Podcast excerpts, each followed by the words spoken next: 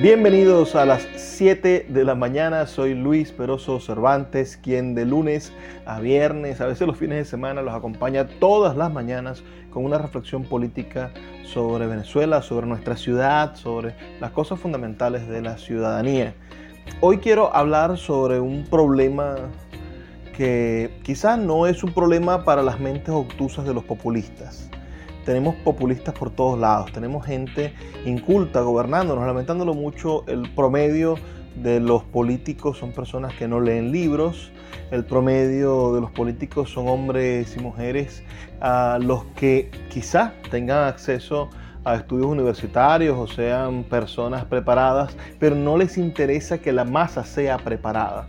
El, el mundo de las revoluciones, el propio chavismo nos ha demostrado, tenemos esas declaraciones funestas de quien es hoy gobernador del estado Miranda, que dijo no los vamos a hacer cultos, los vamos a sacar de la pobreza para que después se vuelvan opositores, para que se vuelvan escuálidos.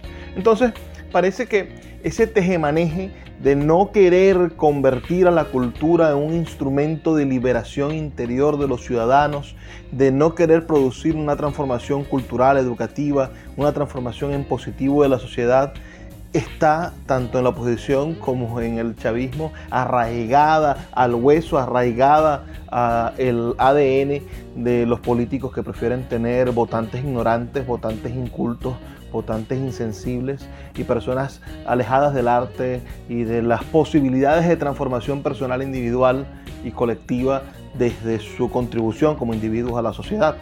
Entonces, hoy quiero hablarles de, la cultura como servicio público. En el mes de diciembre saqué una cuenta, yo soy de libros y de letras y de literatura y de poesía, pero saqué una cuenta ah, muy sencilla una organización pública, una dirección de cultura de un municipio, del municipio de Maracaibo, dio una cifra. Dio una cifra y la celebró por todo lo alto, diciendo es un éxito. Y claro, cuando tú dices una cifra de personas, sea cual sea la cifra, que se acercaron al mundo del arte, tú dices evidentemente es un esfuerzo para salvar a las personas del ostracismo, para salvar a las personas de, quizá la, la, falta de contacto con lo sensible, con el alma. Pero cuando uno analiza en frío ese número, cuando uno analiza la, la miseria que significa ese número, entonces nos damos cuenta de cuáles son las verdaderas prioridades de quienes gobiernan, cuáles son las verdaderas prioridades de quienes desarrollan las políticas culturales en nuestro estado. Yo debo decir, por ejemplo, que lo que ellos llaman un éxito, cuando uno lo compara con el esquema sencillamente nacional de lo que es la, la forma en la que funcionan las instituciones culturales, es sin duda un grandísimo fracaso.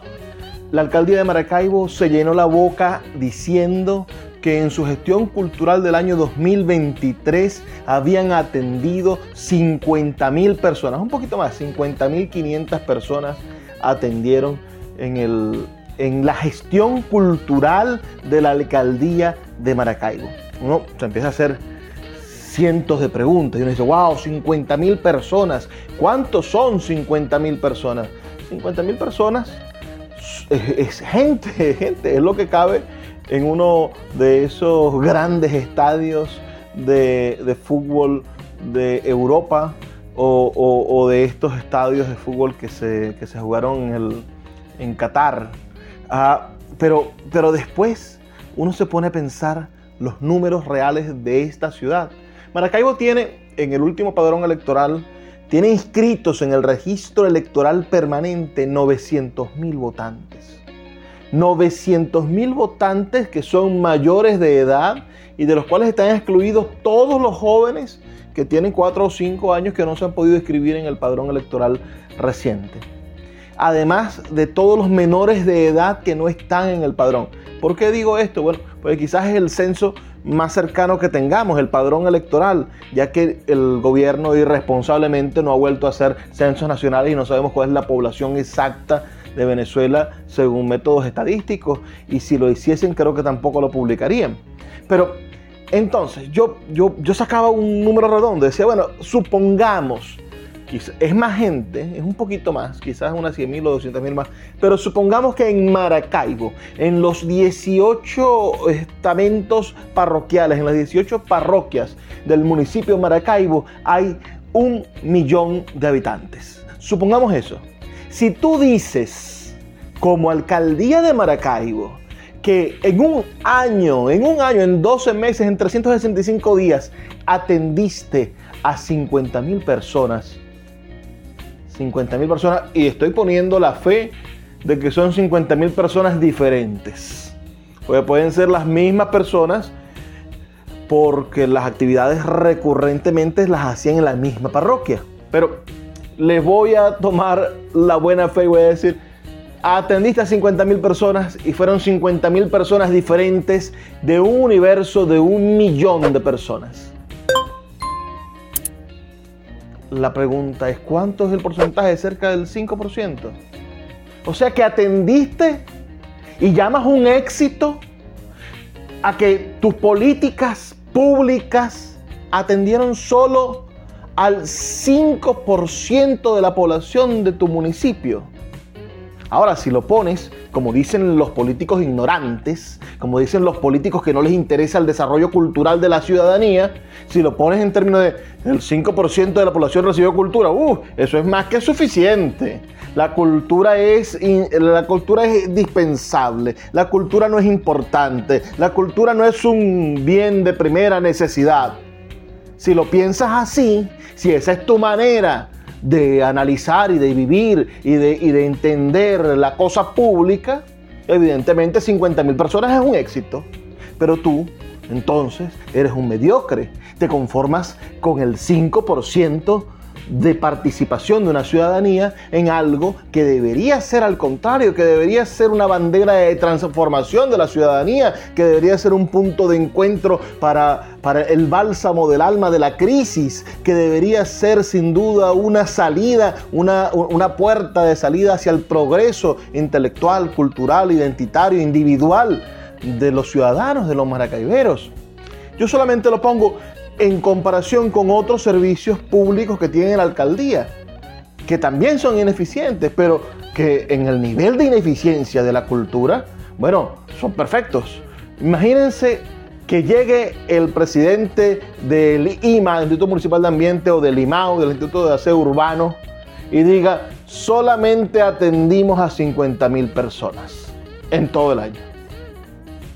En todo el año, dice el Instituto Municipal de Ambiente, solo atendimos a 50 mil personas. O que diga el SAGAS, el Instituto de Gas del municipio, que diga nosotros solamente estamos atendiendo a 50 mil personas. Y es un éxito, y la sonrisa, y la foto, y la hipocresía. Señores, ¿es más importante recoger la basura o llevar cultura? Yo creo que aquí el gran problema y por el cual siempre los políticos nos están dejando en la medianía, siempre nos están dejando por el piso, siempre nos están construyendo como, como, como factores alienados y nos quieren dominar a través de la incultura, es precisamente porque posponen el crecimiento cultural en nombre de las cosas más urgentes. Dicen, no, yo no puedo invertir en cultura porque hay muchos huecos en la ciudad. No, yo no puedo tener una orquesta sinfónica que la alcaldía de Maracaibo no tiene una orquesta sinfónica porque en Maracaibo faltan lámparas en las avenidas. No, yo no puedo tener una biblioteca pública. ¿Por qué? Porque tengo que alumbrar Bellavista. Porque tengo que hacer la fiesta de la orquídea en vez de fundar una biblioteca pública en un barrio, en vez de generar proyectos de publicaciones, en vez de producir grupos de música folclórica o enseñar a tocar instrumentos en los diferentes municipios, en las diferentes parroquias, quiero decir, del municipio. Estamos en, de frente mirando impávidos una política cultural de la mediocridad, una política cultural del fracaso y lo peor es que no hay quien se lo diga a esa gente. Parece que hay un silencio comedido, hay un deseo de que pase rápido el tiempo y de que estos errores, bueno, los pongamos debajo de la alfombra. ¿Cómo nosotros vamos a permitir y a posponer el desarrollo intelectual, el desarrollo del criterio, el desarrollo educativo, la construcción de una generación más culta y más integrada con la transformación de la ciudad en nombre de un hueco que tampoco estás tapando político. Tampoco estás tapando el hueco. No has pasado jamás por la circunvalación 3. Y mucho menos sueñas ni te importa llevar a la circunvalación 3 un acto cultural. No has pasado jamás por un barrio pobre porque te interesa más poner lucecitas y poner a brillar la avenida Bellavista, que lo único que, que yo veo como saldo es que hubo cuatro o cinco choques contra las estructuras horrorosas que siguen puestas como chatarra en el medio de la avenida principal de la ciudad. Porque apagaste las luces, pero quedó la chatarra en el medio. ¿Cuánto cuesta esa chatarra? ¿Y cuánto va a costar renovar esa chatarra dentro de un año? ¿Y cuántos cuatro se podrían comprar con esa chatarra? ¿Cuántas tablets para hacer una biblioteca virtual? ¿Cuánto tardará la alcaldía si algún día lo piensa hacer? Si es que de verdad está dentro de los planes del alcalde hacer una ciudad de maravinos conscientes darse cuenta de que para generar conciencia hay que tener criterio y para tener criterio hay que leer y hay que formarse. Ese eslogan, ese eslogan del maravino consciente, si no hay una biblioteca pública en este municipio, una biblioteca pública municipal, es un eslogan vacío. Así como esa gestión cultural que se llena la boca diciendo que tiene un éxito, es sin duda un ejemplo de mediocridad. Les pongo un ejemplo contrario, el Teatro Baral, allí, a una cuadra de donde está el alcalde. Reportó la organización de 390 actividades culturales y artísticas en el año 2023. Yo le pongo una media a esas 390 ah, actividades artísticas y le pongo una media, tiene el teatro 660 y tantas butacas. Ah, vamos a bajar a, a, que sean 300 actividades, 300 simples actividades de las 390 y no llenemos todas las butacas, sino que digamos que se llenaron en promedio 500 butacas de las 660 y tantas butacas y de las 390 actividades 100 menos. Pongamos un promedio de que hubo un promedio de 500 butacas llenas en 300 actividades. Eso en el Teatro Baral, que es un ente de la universidad que no tiene presupuesto, sino que es de autogestión. Eso hace que en el Teatro Baral un número, un numerito, haya atendido a 150 mil personas en el año.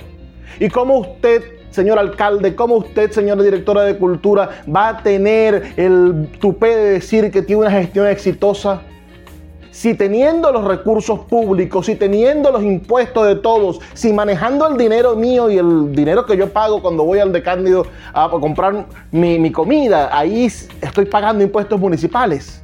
Si manejando el dinero de todos los maravinos, usted apenas llegó a 50 mil personas en un año, mientras que un teatro que usted no apoya, que usted no le tiene una partida presupuestaria, hizo 150 mil personas como público de la actividad cultural autogestada. Dese cuenta del nivel de fracaso de su gestión. La cultura tiene que ser un servicio público y debe de llegar al menos al 50 o al 60% de la gestión municipal. Mi recomendación, crear políticas públicas municipales medibles y eficientes. ¿Y usted qué piensa? ¿Cómo debe de administrarse la cultura en la ciudad? ¿Hasta cuándo vamos a tener mediocres dirigiendo la cultura? Nos sintonizamos el día de mañana. Por favor, déjenme sus opiniones. Soy Luis Pérez Cervantes y estoy aquí todos los días a las 7 de la mañana.